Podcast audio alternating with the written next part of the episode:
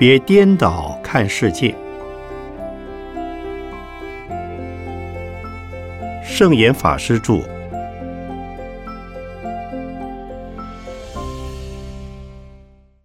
佛法说吃是众生的根本烦恼之一。吃的意思是事理不明，是非颠倒。这和我们常说这个人很痴心的痴不一样。痴心的痴是执迷不悟的意思。所谓是非颠倒、事理不明，是指一般常识认为是正常、合情合理的，甚至于合法的见解，可是从佛法的观点来看，却是颠倒见。譬如，我们对一样东西贪恋执着，就会认为那是永恒的。以男女之间的关系来讲，很多人谈恋爱或是要结婚的时候，总是山盟海誓。但是人的生命很短暂，怎么可能像山一样坚固，像海一样深广呢？更何况，山和海都有。崩塌和干涸的可能，偏偏就有许多人相信有永恒不变的东西，能让自己永久依靠，好像只要找到了靠山，就能平稳安定一辈子似的。却不知，就连山都会崩塌，更何况是人呢？所以说，想以人做靠山。是最愚蠢的想法。这就是以无常为常，以常变的东西为不变，以不可靠的东西为可靠，也就是吃。佛说众生颠倒，而众生的颠倒归纳来讲有四种，也就是所谓的四颠倒。除了上述的。以无常为常外，还包括了以苦为乐，以不清净为清净，以非我为我。除了身外之物不可靠之外，就连自己也靠不住。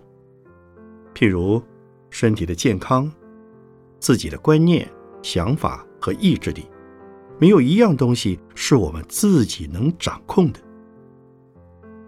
可是我们却认为是自己所拥有的，或是自己本身很可靠。这就是以非我为我，其间的落差会为我们带来极大的冲击和痛苦。以苦为乐，就是把明明是苦的事情当作是乐的，而把真正的乐当作是苦的。譬如很多人会把大吃大喝、狂赌滥嫖当成娱乐来追求，但这只是一时的刺激和快乐。一旦刺激结束以后，在精神上反而会带来更大的空虚，增加更多身体上的痛苦负担。那怎能快乐呢？一时间的快乐造成长时间的痛苦，但人。却引以为乐，却不知道这个被自己觉得是乐的事，其实就是造成苦的原因。至于以不清净为清净，是说世界上没有一样东西是恒久清净的。例如我们的身体，现在可能看起来是清净的，但是到了明天就会流汗脏臭了。这也是人需要天天沐浴的原因。餐桌上美味的食物，我们认为是清净的、没问题的，所以吃它。但是吃下肚子以后，等到明天排泄出来时，就是不清净的。美食即使不吃它，只要一收回厨房，就会开始变质，然后慢慢腐烂而变得不清净。可见，任何东西的净秽，都只是我们一时之间的感觉而已。要是情况才能决定是否是清净的，那就不是真正的清净。是你喜欢的，那就是清净的；不喜欢的，就是不清净的了。因此，清净是相对的感受。所以，常乐我净都不可靠，没有一样是真的，都只是一种幻象。幻觉而已。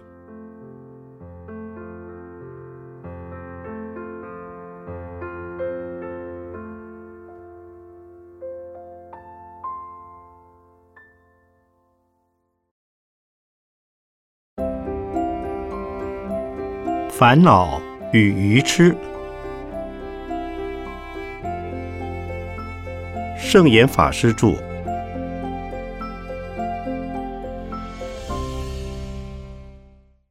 愚痴有广义的，也有狭义的。广义的愚痴是泛指所有一切烦恼，而狭义的愚痴是指观念、看法或思想上的问题，也就是不明因果、不信因缘，或是因果颠倒，甚至于不相信有因果和因缘。任何事情都一定要有因有缘才能完成，其中因是主要的条件，缘则是次要的、客观的条件。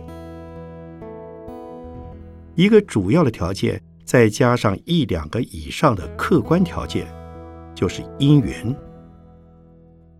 如果事情能成功，那是由于因缘成熟的关系。有时不能成功，也是因为因缘的关系。因此，如果不希望得到坏的结果，就不要造坏的因。同样的，如果希望获得好的成果，那就一定要有好的因才能促成。但是我们往往倒果为因，永远搞不清楚造成结果的真正原因。不是想占人便宜，就是自己做的坏事却不负责任，不仅为自己制造困扰，也造成别人的困扰，因此就一直在因果的缠缚中痛苦。所以，不知道因果、不知道因缘的人，就是愚痴。因果一定是从因到果。但它不是单线式的从因到果的关系，而是在从因到果的过程中，又有种种的缘配合，然后产生了一个结果出来。譬如我们要一粒种子直接变成瓜，那是不可能的事，一定要经过人工的培育，加上阳光。空气、水、肥料以及其他的因素配合，才能够开花结果。所以说，因果本身是很复杂的。再从广义来讲，人只要有烦恼，就表示愚痴。在《六祖坛经》里，形容愚痴就像云或雾一样。当天空有云雾时，我们就看不到太阳和天空了。但是事实上，天空和太阳并不会因此而消失，只是云把天空和太阳遮住了，使得人看不到而已。但云雾是因为空气里的潮湿，再加上温度和其他因缘的关系才形成的。所以它本来就不存在，是因缘聚合而成。因此，当因缘不具足时，总会烟消云散。而我们有烦恼的时候，就像被云遮住了一样，看不到事实的真相，因此失去了理智，产生了情绪，烦恼也跟着情绪出来。还好，烦恼就像地球表面的云雾一样，并非不变的、永久的，而会很快的就恢复原本的万里无云。因此，佛说人人都有佛性，人人本来就是佛，只是因为有了烦恼，才变成众生。虽说佛性从来都没有变过。但是众生都不知道自己的愚痴是假的，不是永恒的。然而，就是因为众生不知道愚痴是愚痴，才把苦当成乐，一直在愚痴颠倒中。所以，只要知道愚痴为何，就不会以苦为乐。而佛法就是。当众生遇到烦恼时，让我们提高警觉的良方。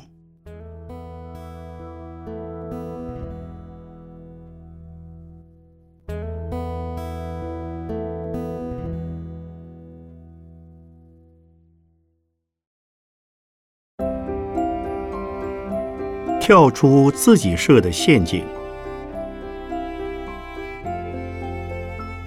圣严法师著。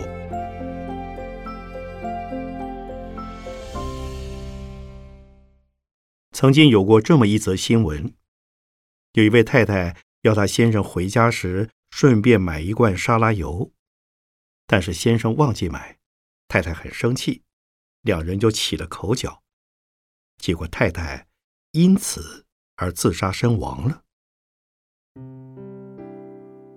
乍听之下，不禁让人觉得匪夷所思：怎么会为了一罐沙拉油就自杀呢？如果我们把它视为独立事件，这件事应该不至于那么严重。丈夫只要说声“，对不起，我等一下再去买，或者明天再去买”，事情就可以解决了。问题大概是出在丈夫常常把太太所交代的事项忘记，没有把太太放在心上。如果真是这样的话，虽然太太可能是爱丈夫的，但是因为丈夫的态度太漠不关心，就觉得嫁给这个丈夫实在很窝囊，心里也不能平衡。想想活着实在没意思，结果就自杀了。其实，她如果能和丈夫好好的沟通一下，而不是钻牛角尖的认为丈夫不买沙拉油。就表示对他不关心，那么他就不会自杀了。这个故事看起来非常不可思议，却是非常普遍的问题。很多人就是为了一些看似芝麻绿豆的小事而自杀。其实买沙拉油只是一个导火线，并不是真的只为了眼前的小事。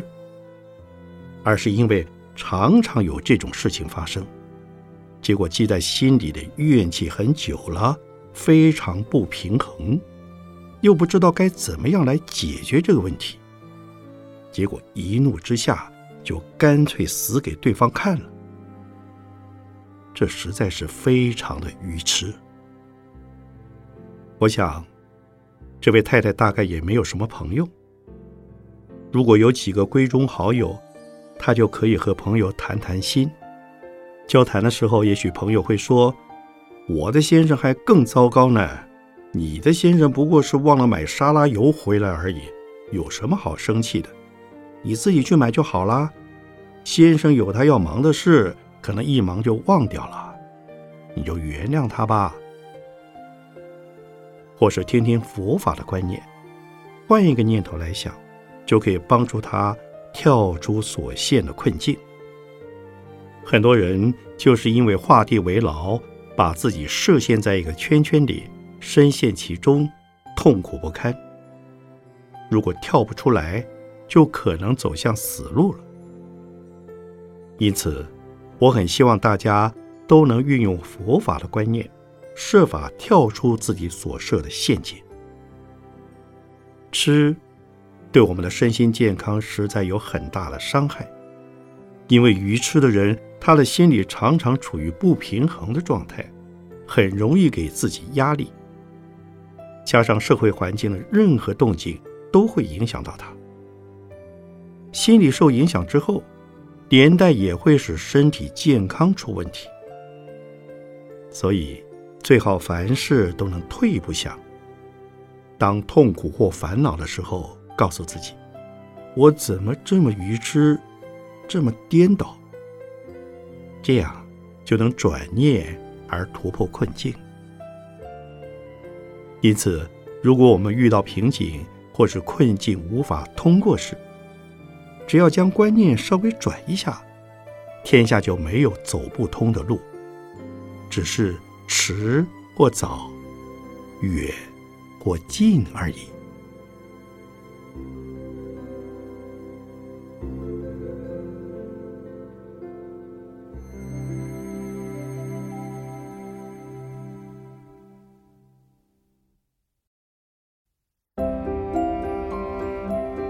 危机就是转机。圣严法师著。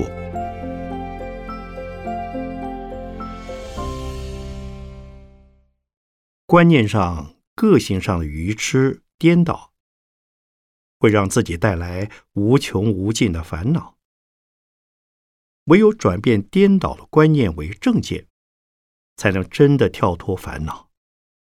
因此，正确的观念非常重要。譬如，本来这盆花已经插得很好看了，但此时如果来了一位插花老师，希望能插一盆更好的花，那么在相较之下，这盆花已变得不够好，自然就会被拿掉，重新再插。可是，如果那位插花老师没有来的话，那这盆花依然会被认为是盆好花，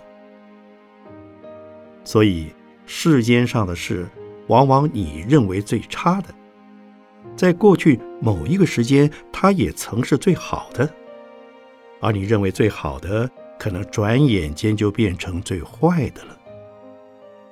因此，“塞翁失马，焉知非福”，并不是一句安慰人的话。如果我们真的能够善于运用逆境打击，那么它就会变成你成功的一个因素。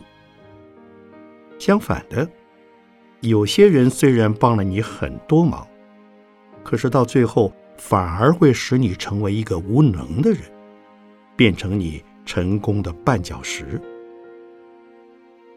可见，好与坏，并不是绝对的。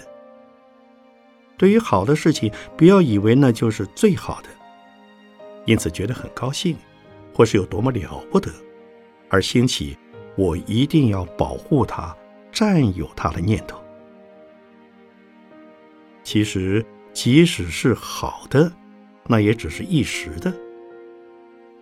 有时候很糟糕的事，都已经到了一塌糊涂的地步，反而会让你化危机为转机。因为若能了解危机，善于运用危机来改变自己、改变环境，就能使得千头万绪的事迎刃而解，而你也能马上成为一个成功者了。因此，遇到好事不要沾沾自喜，坏事也不需要垂头丧气，这样才不是愚痴。也才不会增加烦恼痛苦。当然，每个人都希望成功，但是成功并没有百分之百的。只是一般人往往会因为未达百分之百的满意成就而感到痛苦。如果根本就失败了的话，那就更加痛苦。我曾告诉三位准备参加选举的朋友，成败乃兵家常事。对于竞选，我们应该要抱着必胜的信心，但同时也做好准备失败的心。因为旗鼓相当的人和你竞选，即使你失败了，对你来说收获还是很大，而对方也应该感谢你。由于你的竞争还有你丰富的经验，才使得对方不敢大意，反而因此激发了他的智慧，提出更多更好的政见。成功是每个竞选者都希望的，大家都花了很大的心力。如果最后失败了，这也是光荣的失败。何况失败之后。东山再起的机会还是很多的，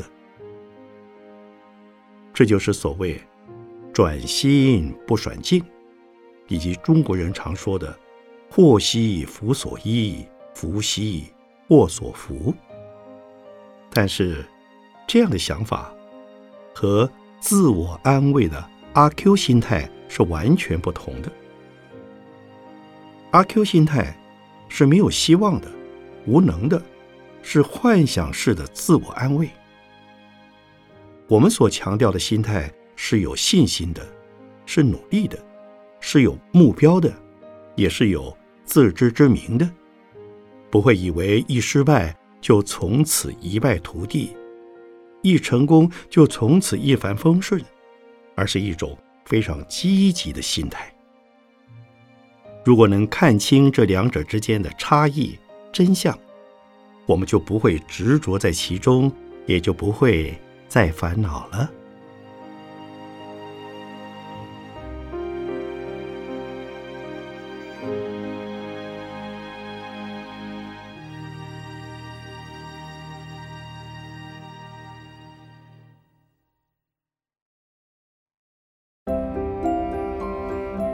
善用生命，不懈怠。圣严法师著。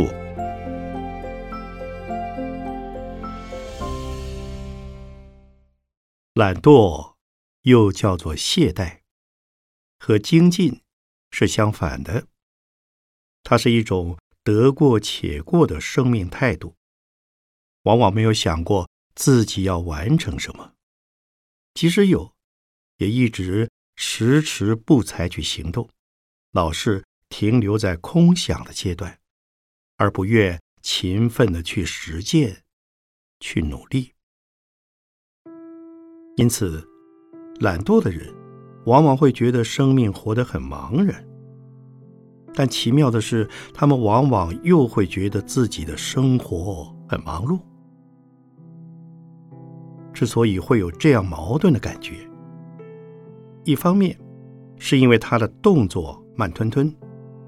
另一方面，也是因为没有想完成的目标，结果就觉得什么事情都和自己有关，老是觉得事情很多，很烦。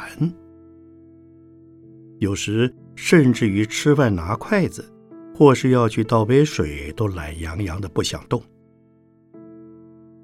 越不想动，就越觉得生活里要忙的事情太多了。因为每件事情都拖着没做完，因此每件事情都觉得要赶，但是又都没有真的去执行。这种人并不一定没有希望，只是一直没有行动。也有一些人是真的懒，什么都不想做，没有什么希望和目标，不知道活下去要做什么。仿佛活着只是因为要活着。有些人是真的因为能力有限，找不到工作机会，即使得到工作也没办法完成，所以就变成游手好闲、好吃懒做的人了。其实这种人活得蛮痛苦的，因为自己的无能让别人看不起。但又无事可做，类似这样的人在世界上还真不少。譬如我在美国就看过许多非裔人，他们的家庭背景无法让他们受教育，或是本身也没有意愿受教育，基础教育很差，因此也没有什么能力，只好整天窝在家玩，或是坐在门口聊天。年纪轻轻没事可做，很容易出现犯罪行为。所以。人如果面对不能够往上提升的窘况时，就很容易下堕，而这种现象就是懒惰的成因。有的人会疑惑：懒惰的人无所追求，那么生活平淡的人不也是一样吗？其实这之间的差别很大。生活平淡的人。他有条件让生活过得更富裕，只是他并不想追求富裕。所以，他虽然有很强的工作能力，而不去拼命工作，只是比较想过着悠闲的生活。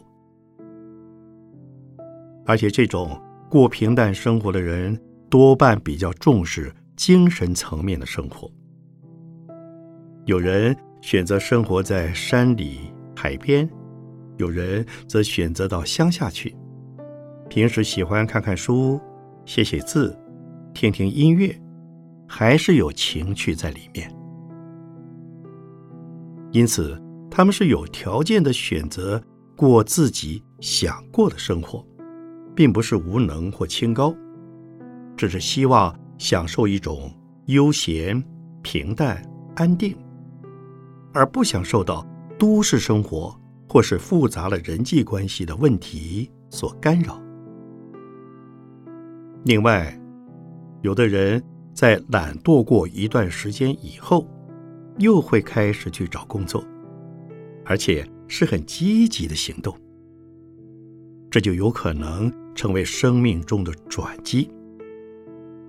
所以，懒惰也并不一定是一辈子的状况。有可能是阶段性的。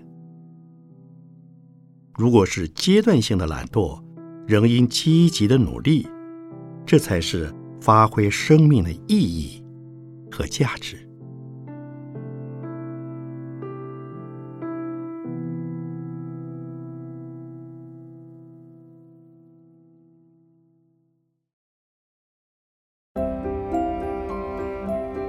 不为自己找借口。圣严法师著。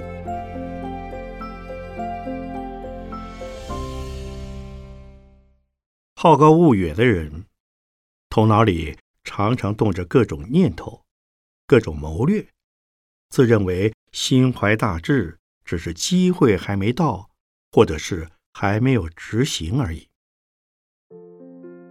做事应该要从近处着手，远处着眼。光是有远大的志向和愿望，而没有脚踏实地去做，那永远都是一种虚幻的狂想或妄想。纵然心怀大志，仍然是个无能的人。如果从这个角度来说，应该也可以称为懒人。真正心怀大志的人，在还没有得志之前。他一定还是很实在的生活和工作，就像古代有一些宰相、将军，在还没有任官之前，都是做农夫或是工人、樵夫。后来因为被发现，机会到了，才出来任官。但是，当他们在做农夫的时候，不但不会说。哎呀，我是该做宰相的人，怎么能做农夫呢？而且也不会因为是农夫就画地自限，心中仍然有大远景。如果心里老是幻想着我是准备做大事的，才不屑做这些小事，那么一定不可能有后来的成就。除了狂想。妄想外，拖也是一种懒的心态。人多多少少都喜欢拖。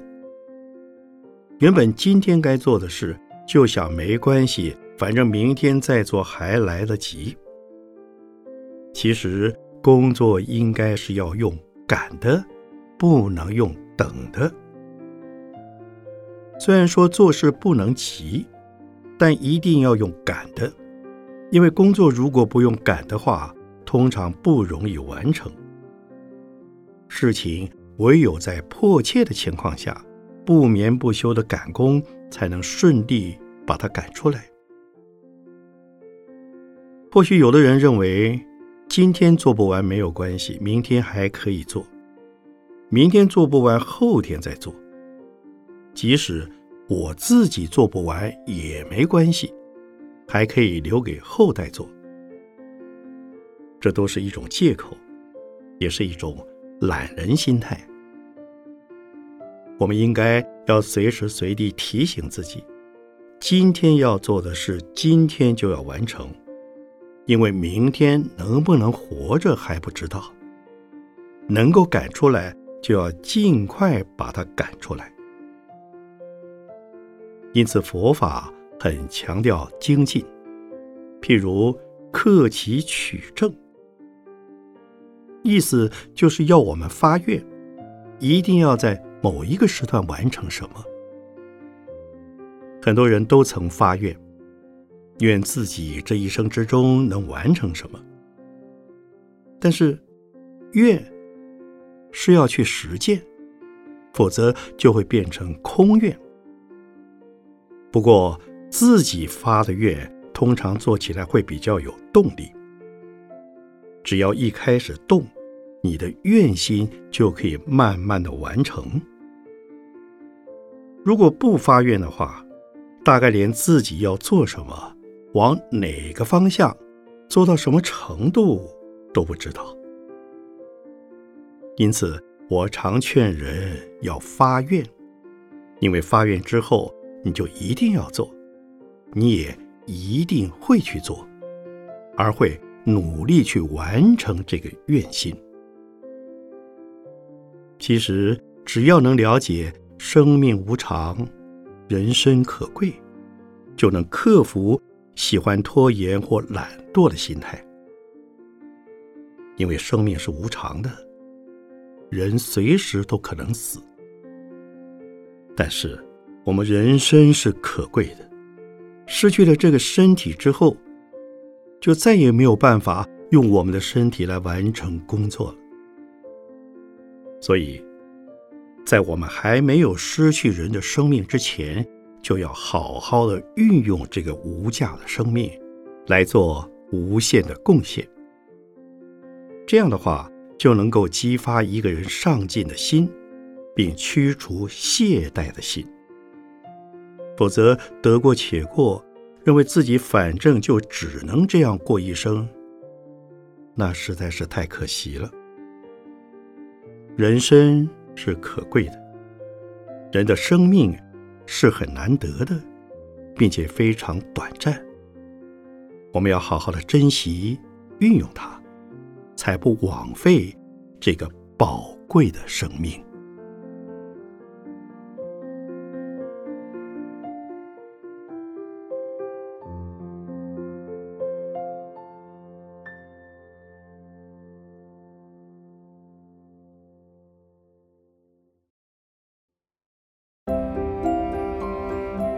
让生活重新上轨道。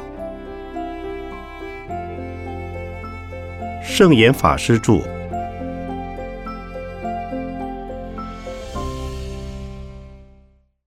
散漫可以分为头脑的散漫和生活的散漫。头脑的散漫就是没有组织力，没有计划，说的好听叫做随缘。说的不好听，就是没有主见；而生活上的散漫，如果是有钱的人，可能就会花天酒地，生活不规律，过着糜烂的生活；如果是没什么钱的人，生活就会变得非常的凌乱，在工作上他无法敬业乐群，认定一项工作做下去。结果早上起得很晚，有时候还可以整天睡觉，过着没有规律的生活。当身心都没有规律时，就是散漫了。散漫的生活是非常沉闷、不愉快，也没有什么意义。要如何让生活变得有意思一点呢？先要给自己一个目标，再培养自己的兴趣，以发现自己的潜能。等一样事情做完了。再去做另外一样，渐渐的就会觉得蛮有成就感，也能远离散漫的生活了。所以要克服散漫很简单，可以试着从起床开始。每天起床以后，把床铺整理好了，再将环境打扫干净，东西放整齐之后，再来看一看。欣赏一下自己生活的环境，是不是比过去好一点、舒服一点？人会散漫的原因，多半是失去了生活的轨道，生活没有了规律。因为心没有了次序，生活自然也没有次序，于是就变成散漫了。因此。想要克服散漫心，就要将自己纳入轨道中。方法可以是每天为自己安排一个定课，以培养定力和规律，并且用发愿的方式，把自己的人生方向建立起来。仔细想想，自己想要做、应该做的是什么事，每天的生活。要怎么规划？当你把生活规律化以后，渐渐的散漫心就会去除，就能进入生活的轨道里。而培养兴趣的目的，是为了避免让目标成为僵硬的东西。如果只有目标而没有兴趣的话，再好的目标都会成为例行公事。很快的，就会连自己为什么要这样做的目的都不知道了。此外，培养合群的美德，透过和其他人共同生活与交往，可借由群众力量的支持来校正自己的散漫。如果一个个性非常孤僻的人，又生活很散漫的话，那要改变人生态度就很困难了。反过来说，如果还能够合群，即使他再怎么散漫，但是因为心底觉得需要朋友，也有朋友圈可以交流生活方式的话，那么他的生活态度就会慢慢的转变。当然，这里所指的朋友，是能够谈学问、谈信仰，或是一起做些有意义的事。而不是本身生活就没有规律的朋友。譬如，出家人的生活就是主张要随众，也就是随着大众一起生活，随众起床，随众上殿过堂，随众坐席，这都是团体生活。而团体生活能培养出自己向上的心。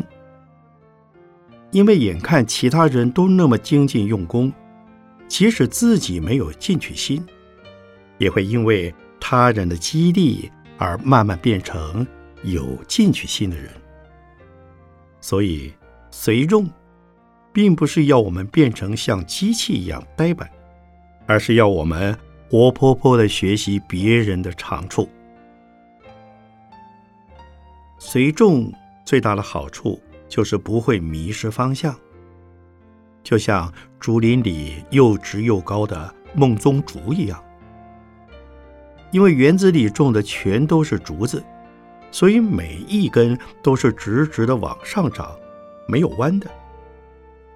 这也就是说，共同一起生活，成长的时候，因为定时接受营养，接受成长的机会，一定会长得很好。反之，如果是单独一个人的时候，就会觉得无所谓，并不觉得非要和别人一样接受教育、接受成长的机会不可，很容易就变成得过且过，而迷失自己了。